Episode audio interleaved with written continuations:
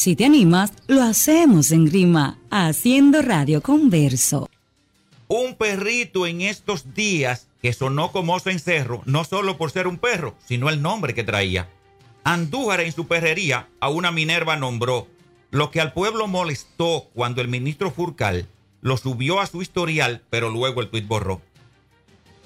Yo no acuso al ministro, sino al que llaman Darío, que armó todo este lío. Es él quien lleva registro. Si soy yo que administro, lo primero que pidiera, que de nombre le pusiera como se llama su madre, el de la hija del compadre o quizás el de su nuera. Yo no quiero imaginar que a un perro olvidado, enfermo y abandonado, Duarte le quieran llamar.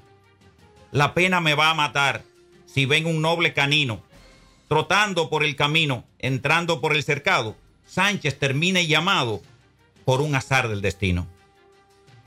Pude leer en sus notas que se le llama camaño a un perro de gran tamaño al que le colocan botas. Que la gallardía le brota, cual Patricio de Quisqueya, a ese le llaman Mella. No sé si es indiscreción.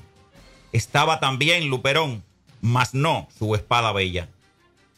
Salvar perros viralata, no niego que sea noble, ni que tenga fe de roble ese que metió la pata. Con su acción se maltrata a nuestras tres mariposas. No solo fueron hermosas, lo digo más por su valor. Recordarla es un honor. Nunca marchiten las rosas.